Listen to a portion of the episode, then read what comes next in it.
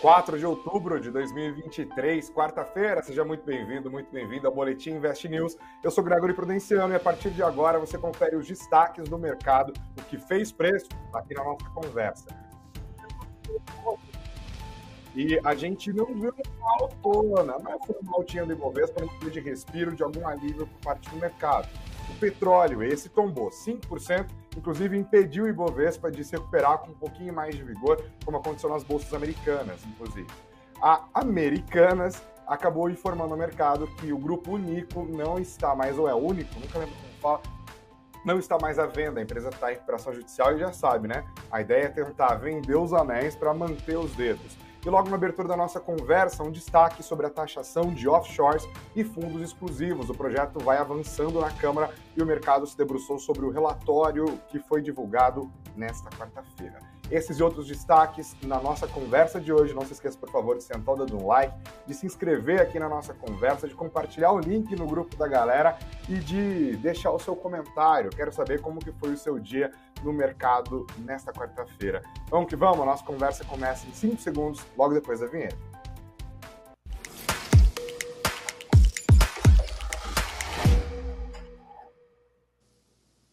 taxação de offshores, taxação de fundos de investimentos e até mesmo o fim do JCP. São esses alguns dos assuntos que estão na cabeça dos investidores e que têm sido acompanhados, cadê minha lupinha? De lupa pelo mercado financeiro. Meu Deus, meu, meu, meu fone estava em cima. Tá vivo, tá vivo, tá vivo. O que, o mercado prestou atenção hoje, galera? O deputado Pedro Paulo, do PSD do Rio de Janeiro, foi colocado como relator do projeto depois de algum tempo de enrolação ali por parte do presidente da Câmara, Arthur Lira. E ele apresentou o relatório preliminar da PL das offshores, do PL, né, o projeto de lei. Ele havia afirmado anteriormente que nesse projeto ele incluiria propostas para taxação de offshores, para taxação de fundos exclusivos, e de fato esses dois itens constam do relatório preliminar, mas também queria incluir os juros sobre capital próprio. E quando a galera foi passar a lupa, não tem nada de JCP dentro do projeto. Esse item caiu e continua num outro projeto de lei. Afinal, a discussão sobre o fim do JCP ou sobre a alteração sobre como esse mecanismo funciona hoje ainda não está tão amadurecida no Congresso Nacional assim. Vamos por partes, entender o que está acontecendo. Primeiro, a parte das offshores. Offshores são conhecidas, é, é como são conhecidas aplicações financeiras feitas no exterior por meio de empresas e de fundos. A proposta do governo para as offshores era cobrar uma alíquota de 10% sobre o estoque de rendimentos acumulados até o dia 31 de dezembro de 2023. Essa alíquota no relatório preliminar foi diminuída de 10% para 6%. Mas atenção, essa é uma alíquota de transição, tá? A ideia é antecipar uh, o tributo sobre os estoques de rendimentos e depois, a partir do ano que vem, passar a valer uma nova tabela. Essa tabela proposta pelo governo foi mantida na proposta do deputado Pedro Paulo. Como que funciona essa taxação? O governo está propondo imposto de renda nas seguintes faixas. Para quem recebe no período ali de um ano um rendimento de até 6 mil reais, isenção. Para quem recebe renda vinda de offshore de 6 mil a 50 mil reais, a alíquota será de 15%. E acima de 50 mil reais, a alíquota será de 22,5%. O governo estima que brasileiros mantêm no exterior um trilhão de reais em ativos. E está, claro, de olho nessa grana para fazer aumentar a arrecadação e cumprir a meta de déficit zero no fim de 2024. O outro pedaço desse projeto são os fundos exclusivos, que são aqueles em que há somente um único cotista, ou seja, são fundos feitos sob medida, são personalizados. E para você ter um fundo exclusivo, são pelo menos 10 milhões de reais na praça. Pouquíssimos brasileiros têm acesso a esse tipo de produto financeiro. Hoje, como que funciona? Só existe a cobrança do imposto de renda no momento do resgate. Ou seja, se você deixar esse fundo lá rendendo e não resgatar essa grana, não paga imposto. Somente na hora do resgate e não tem come cotas sobre os rendimentos nesse período. Além disso, os impostos que são cobrados também obedecem a uma tabela regressiva. Significa que quanto mais tempo você mantiver aqueles investimentos nesse fundo exclusivo, menos impostos você vai pagar. Na nova regra, de olho nos fundos exclusivos, eles serão tributados como os outros fundos, semestralmente, e com uma alíquota de 15% sobre os rendimentos, no caso dos fundos de longo prazo, e uma alíquota de 20% sobre os rendimentos, no caso dos fundos de curto prazo. São 2.500 brasileiros que têm acesso a esses produtos e o patrimônio estimado neles é de 256,8 bilhões de reais. Bastante grana. O terceiro pedaço, que foi deixado de fora do relatório preliminar, são o JCP, o Juro sobre Capital Próprio. É uma remuneração alternativa aos dividendos, usado por várias empresas. E no Brasil, olhando para. Aliás, é só no Brasil, a margem jabuticaba, né? É, olhando para o mercado de capitais, ele é largamente usado, especialmente por instituições financeiras. Né? Então, você que deve ter ações de Bradesco, de Itaú, de Santander, já deve estar acostumado com o JCP. É bem comum a distribuição desses proventos por meio de JCP. Como que funciona? Qual que é o pulo do gato ali? As empresas deduzem o JCP do lucro real, ou seja, elas reduzem a base sobre a qual incidem tanto o imposto de renda quanto a CSLL, né, a contribuição sobre lucro líquido. Ou seja, o repasse é feito aos investidores antes que incidam os tributos. E essa grana não entra na contabilização do lucro, mas quem recebe o JCP paga sim, logo na fonte, 15% de imposto de renda.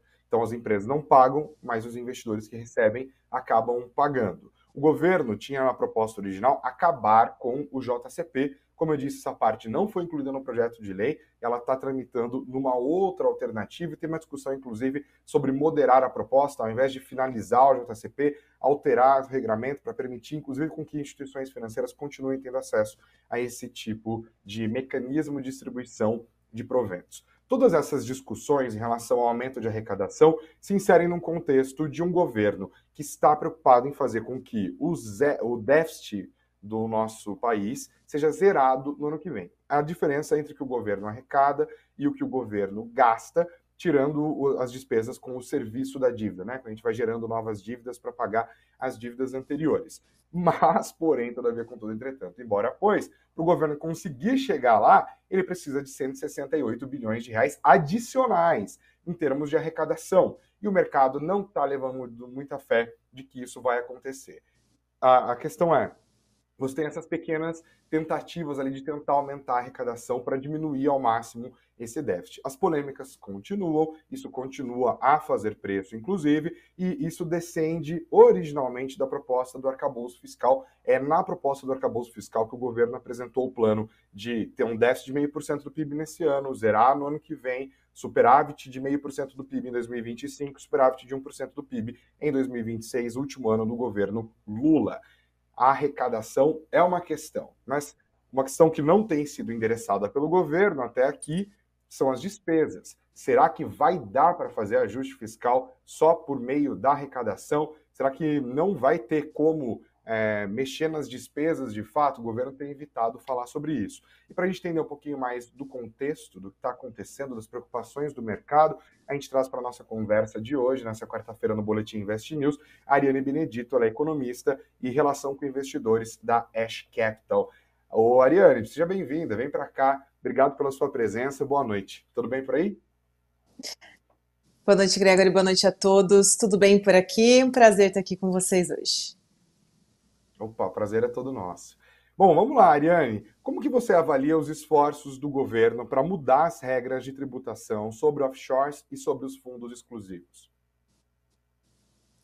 Esse esforço todo é para tentar cumprir a meta por ele mesmo estabelecida, né, do déficit público para 2023 e para 2024, né? Claro que essas medidas, elas vão impactar, obviamente, dentro de 2024, né, e já aceleram também para os próximos anos uma previsão maior de arrecadação. Obviamente, essa medida ela só vai compor, entre outras que deverão ser tomadas, porque a previsão de arrecadação de 7 bi para 24 e mais 6 bi para 2025 e por aí vai, ela não é suficiente para o tamanho né, da, da despesa que a gente vai acumular é, como previsto ali pelo próprio governo, inclusive, né? Então, o problema da arrecadação ele continua, é mais uma, uma tentativa do governo de compor ali é, com a arrecadação para a resolutiva dessa questão, mas não é o suficiente. Além disso, eu acho que é importante falar sobre é, o projeto de lei 4.173,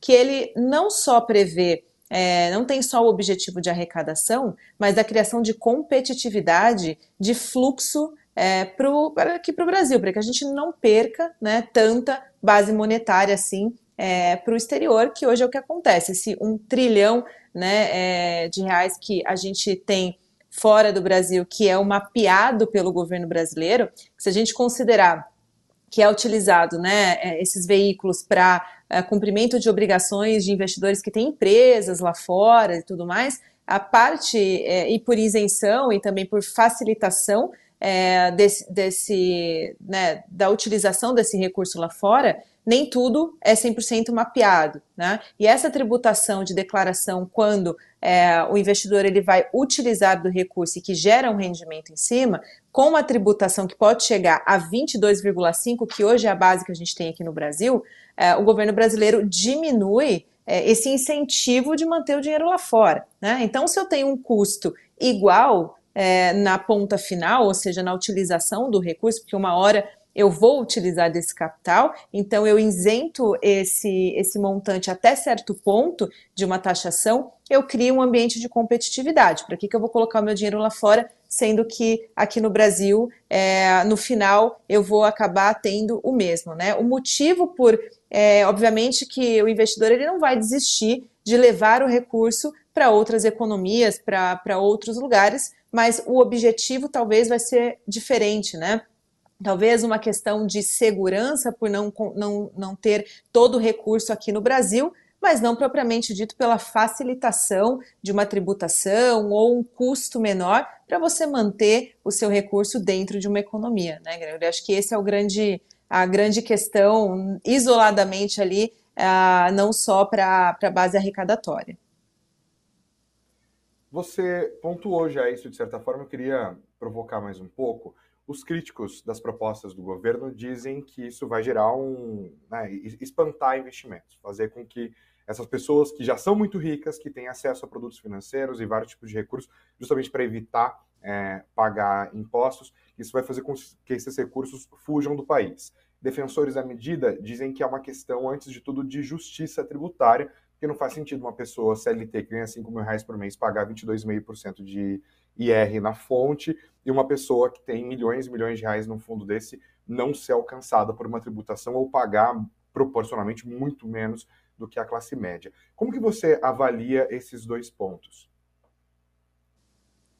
Eu acho que a tabela regressiva, né, que vai de acordo com a, o tamanho do seu rendimento, nesses limites de 6 mil até 50 mil, depois todo mundo que tiver um, um lucro acima de 50 mil é, é tributado nos 22,5 e abaixo disso é a tabelinha regressiva ali e até 6 mil reais. E é reais, a gente não, não pode confundir, né? A, a, questão da moeda, porque as pessoas acham que é dólar, né? É o equivalente a 6 mil reais, porque quando você vai trazer para sua declaração, tudo vai ser contabilizado na moeda local, né? No real. Então, se você não ultrapassar essa rentabilidade de 6 mil reais, você está isento de qualquer tipo de tributação. Eu acho, a minha opinião, é, eu fico na caixinha ali é, dos profissionais, dos especialistas que acreditam que isso transforma o mercado de uma maneira mais justa, né? A, a tabela de tributação. Então, quem tem menos e é, acaba tendo uma rentabilidade menor, tem uma alíquota menor também. Mas a partir do momento que é o que a gente gostaria, né, é, e faz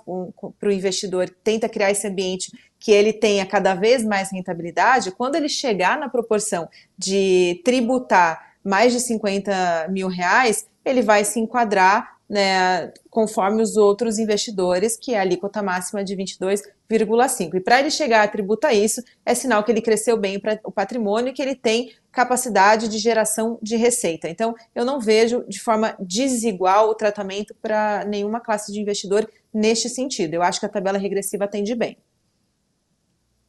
Eu pontuei logo na abertura a questão do contexto maior né, do governo, que é essa necessidade de tirar, sabe-se lá de onde, 168 bilhões de reais de economia para conseguir chegar na meta de zerar o déficit. A gente está nem falando de superávit, isso é um papo para 2025, está muito longe em termos políticos ainda, né? Mas o mercado está duvidando. O último Boletim Focus traz uma projeção de déficit de 0,75%. É, parece pouca coisa, né, quando a gente vê em termos percentuais ali, mas é muita grana de diferença. Né? O governo, no entanto, permanece redutível. Vamos perseguir a meta de déficit zero.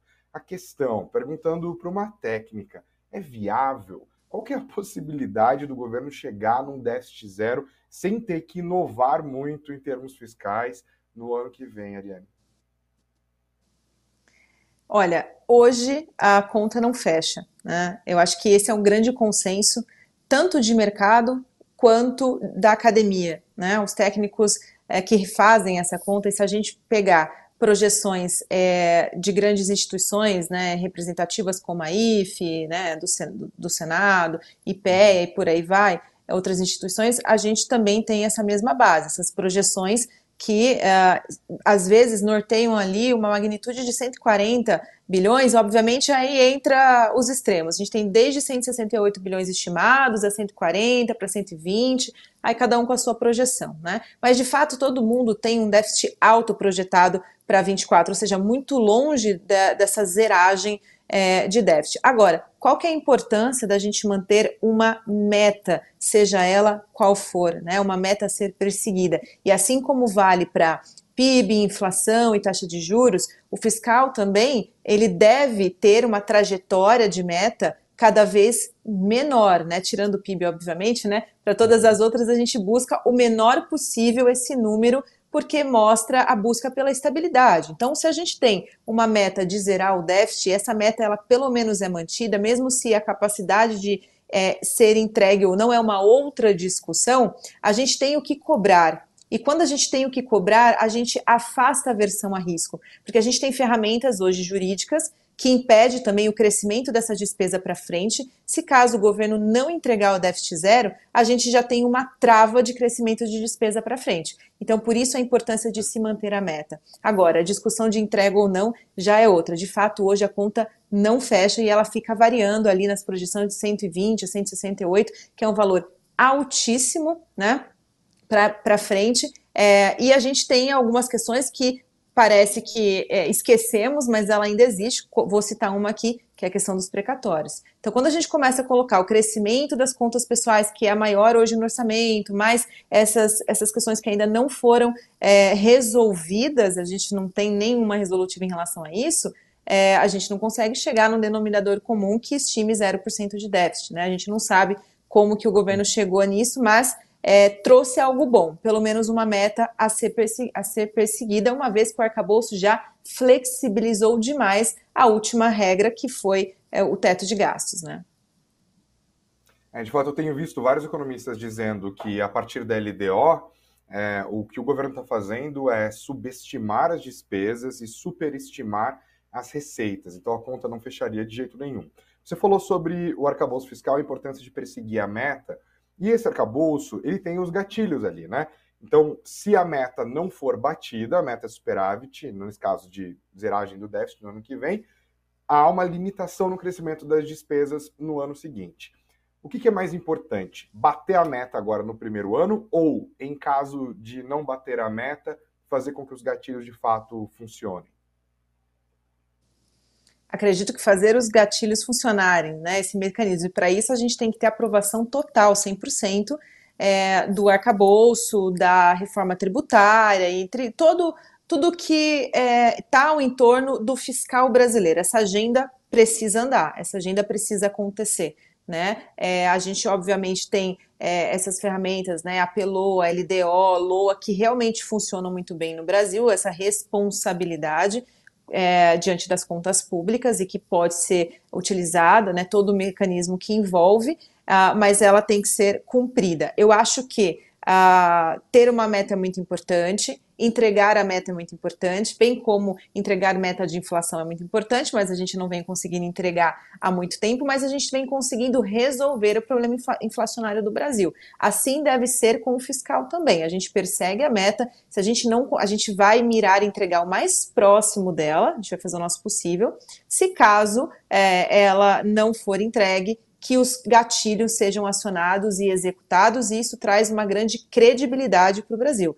Tendo credibilidade, a gente tem retorno de investimento, a gente tanto é, especulativo quanto produtivo, que é o que faz o Brasil crescer. Então, a gente tem uma conjuntura melhorada é, para o nosso país, que, diga-se de passagem, eu é, como uma casa arrumada em comparação do resto do mundo. E o fiscal é a única trava de valor que a gente tem hoje, tanto como barreira para segurar uma piora do, do externo, que é o que a gente está vivendo agora, né, para destravar valor, mas é, a conjuntura macroeconômica do Brasil, na minha opinião, ela vai, ela está muito melhor do que o resto do mundo pela antecipação desse cenário piorado que a gente fez lá atrás. Isso é um, um mérito nosso aqui, né? Mas a gente tem essa trava do fiscal que, se pelo menos ela for aprovada e cumprida, a gente realmente vai ter essa, né, esse destravamento é, de valor tanto para a economia quanto para mercado. A gente vai muito bem se isso acontecer.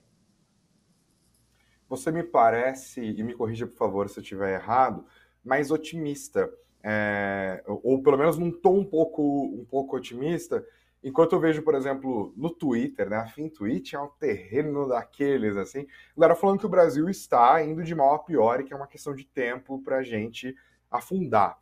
É, e é difícil para o investidor, pessoa física, até para o jornalista que está acompanhando tudo isso, é, separar o que é viés político do próprio economista que está falando aquilo do que é, de fato, análise técnica. Né? Você já acabou pontuando aqui um, alguns dos fatores que te fazem, pelo menos, parecer otimista, mas você consegue resumir quais são as grandes diferenças entre quem está apostando que vai dar ruim e quem está apostando que vai dar bom? Claro, com certeza. É difícil ver um economista otimista, né? Geralmente a gente está sempre mais pessimista do que o mercado.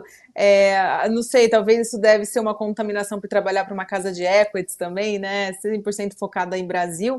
Mas é, os gestores, inclusive, estão muito mais otimistas do que eu, porque olha a tela, né? E, e deveriam estar ao contrário, pessimista, porque o mercado passa né, por esse momento aí de baixa, influenciado muito mais pelo externo do que pelo interno, né, pelo cenário doméstico, e é por isso que eu acho que eu pareço um pouco mais é, otimista. A primeira coisa que me torna mais otimista, a primeira situação, é a questão do ciclo de cortes, isso difere o, o Brasil do resto do mundo somente nesse ponto, porque se a gente olha para as outras variáveis, como atividade inflação, a gente está tendo um arrefecimento da inflação, mas ainda longe da nossa meta. Por isso que não dá para ter uma flexibilização tão grande da, da, da, taxa de juros, né, do aperto monetário, mas ainda assim é um cenário de cortes, né? É isso que é o único ponto que difere o Brasil do resto do mundo. Atividade mais resiliente. Né? É, isso foi uma grande surpresa. Eu lembro que no início do ano eu comecei com zero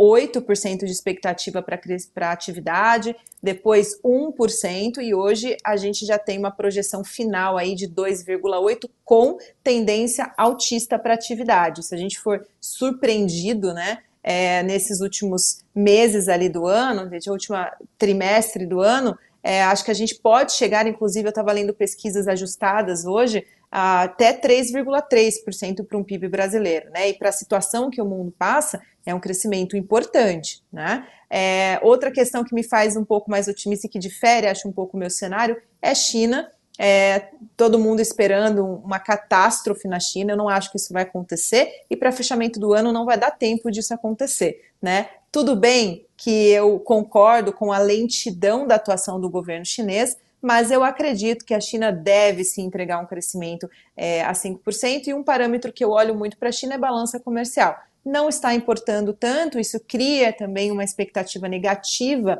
para crescimento é, da China, porque é uma proxy, mas olhando para a exportação da China, que vem salvando a balança comercial, eu acho que a China está entregando um número importante é, e que se a gente tiver uma atuação um pouquinho mais assídua do governo nesses últimos meses, é capaz a gente ver a, esse crescimento satisfatório da China, que eu não acho pouco, 5% ou próximo disso para a economia chinesa, ruim, e isso é positivo para nós. Né? É, eu acho que, então, é, na conjuntura como um todo, né, início do ciclo de cortes é um ponto positivo, arrefecimento da inflação, mesmo que a gente tenha inflação e que ela ainda fique longe do centro da meta, mas dentro da meta, ou seja, abaixo né, do, do, do limite superior, a, mês após mês a gente vê essa inflação desacelerando. Então a gente tem desaceleração inflacionária, isso é importante. Né?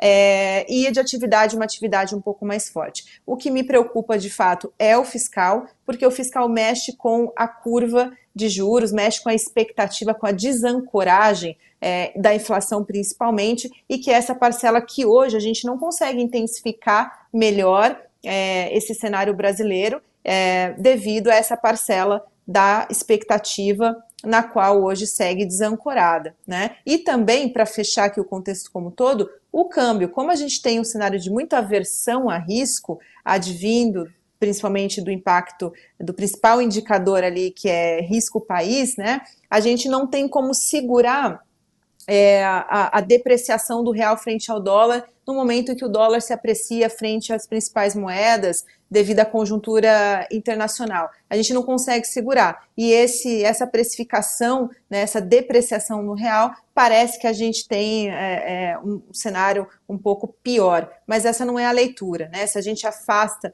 esses riscos ou se a gente tem um andamento dessa agenda, eu acho que a gente tem condições é, de destravar valor, como eu falei aqui no início da nossa conversa, a gente consegue ver com mais clareza essa melhora é, do cenário do cenário Brasil. Perfeito. A alegria do apresentador é um entrevistado didático, você é excelente com isso. Tem mais uma perguntinha para fazer para você, mas antes eu queria pedir para nossa audiência que está nos acompanhando aqui deixar os comentários, as opiniões. Quero saber se você que acompanha o boletim também está otimista ou está mais pessimista, quais são os seus pontos, seus argumentos. Deixa aqui nos nossos comentários, esteja você ao vivo ou nos assistindo a posteriori. Também deixo a dica, ó, depois que terminar minha conversa aqui com a Ariane, tem fechamento de Bovespa, tem Petrobras, tem notícias de mercado, tem muita coisa. Tem uma galera que acha que a live está acabando depois da entrevista, tem muito mais coisa no boletim. Então se liga, fica junto com a gente. Vamos terminar então, Ariane, um minutinho, vou pedir para você ser concisa. O governo, para chegar nas metas do arcabouço, mesmo contando com a execução dos, dos gatilhos, tem jeito de não cortar despesas? Porque parece que esse é um assunto proibido no governo Lula até aqui. Exato. É, na minha visão como técnica, não. Né? Eu acho que o corte de despesas é um remédio amargo. Se a gente for colocar como deveria ser feito, né? É, tem que tomar o remédio amargo, tem que cortar a despesa. É, a gente não tem um problema de arrecadação no Brasil, a gente arrecada muito. Se a gente olhar os números de arrecadação, mesmo com as isenções todos esses anos, né, a gente arrecada muito. A questão é que a gente tem uma desordem nas contas públicas e a gente tem impedimentos que essas contas parem de crescer, elas crescem muito a cada ano. Né? E para mudar esse cenário, a gente tem que usar a reforma estrutural como foi feita a reforma da, da, da, Previdência, como vai ser feita a reforma tributária e como é necessária ser feita a reforma administrativa, que agora ficou muito para frente eu acho que nesse governo nem será discutido, porque é um assunto extremamente sensível. A questão é como é que você tira algo, é, principalmente quando é dado pelo governo, você retira o benefício. É muito difícil. Para qualquer economia, não só a gente. Vamos colocar Estados Unidos que investiu um país, né, um Brasil para tirar, para salvar a economia americana é, do, é, é, do, do pós-Covid e agora está é, é, enfrentando né, essa mudança estrutural causada por esses estímulos, porque é muito difícil você tirar da economia algo de, quando você dá. Né? Então a gente tem essa questão. Então eu acho que para é, para a gente mudar esse cenário e não, não ter mais não ter, não é que a gente não vai ter, porque depende de governo para governo e cada quatro anos é uma novidade aqui no Brasil, né? A gente não tem uma constância, uma solidificação de cenário, por isso, cenário muito né, é, volátil de quatro em quatro anos. Mas seria reforma estrutural para que a gente consiga barrar, pelo menos barrar, o crescimento, a evolução dessa dívida ao longo do tempo, porque ainda hoje a gente consegue ter recursos e mecanismos para movimentar para cumprir com ela. Ao longo do tempo, esses recursos via arrecadação não são sustentáveis para cumprir via a magnitude de crescimento que as despesas têm ano após ano. Né? Então, eu, se eu pudesse tomar decisão, seria de uma vez tomar o remédio amargo, ser um pouco menos populista e fazer o que tem que ser feito para lá na frente a população agradecer. Mas não é isso que está em jogo, então a gente torce pelo menos pra, pelo andamento do início, né? Porque eu falo, reforma estrutural, a gente está só no início, ainda ela vai ter que ser muito debatida, discutida até ser implementada. Nada é mais permanente do que um benefício é, passageiro dado pelo governo. Provisório. Ariane Benedito, economista e relação com investidores da Ash Capital. Ariane, bem-vinda, viu? Portas abertas, volte muito em breve. Obrigado pelos esclarecimentos e pelo seu didatismo. Foi um prazer. Espero ver vocês em breve. Com certeza. Já vou mandar mensagem para Paula aqui, ó. Paula, traz a Ariane mais vezes. Obrigado, viu? Bom, a, gente continua Obrigada, pessoal. Tchau, falando tchau. agora do fechamento do Ibovespa. Gente, vamos lá, né? Os números já vão para sua tela. A moeda americana hoje quase que não saiu do lugar. Ainda assim, nível alto em relação ao que a gente estava acostumado a ver nas últimas semanas, né? 0,01% de queda, colocou o dólar nos R$ 5,15, mesma coisa de ontem, né? Praticamente estacionado. Eu te dou uma doleta, você me devolve 5,1524. O IFIX caiu 0,34%, levando o índice dos fundos imobiliários para os 3.185 pontos. O Ibovespa, olha, o dia foi de algum alívio, mas a queda forte do petróleo acabou tirando parte do ímpeto do índice, nem muita exposição à Petrobras. A Ibovespa avançou 0,17%. É pouquinho, ainda no nível dos 113 mil, 113.607 pontos. Vamos dar uma olhada em quem caiu, e aí a história do mercado, do sofrimento do mercado hoje, já está mais do que contada. Em primeiríssimo lugar, a empresa que mais tombou hoje, Petrobras tanto com as ações preferenciais quanto com as ações ordinárias. As preferenciais tomaram 4%, as, preferen... as ordinárias 3%. E a terceira ação que mais caiu hoje, 3R Petróleo, 3% também de queda, 2,9%. Olha como o petróleo caiu e puxou essas empresas e acabou limitando o avanço do Ibovespa. Quem se deu bem, todo na casa do 7, Idux, CVC e Local Web, 7% de alta para cada uma delas, um pouquinho para cima, um pouquinho para baixo.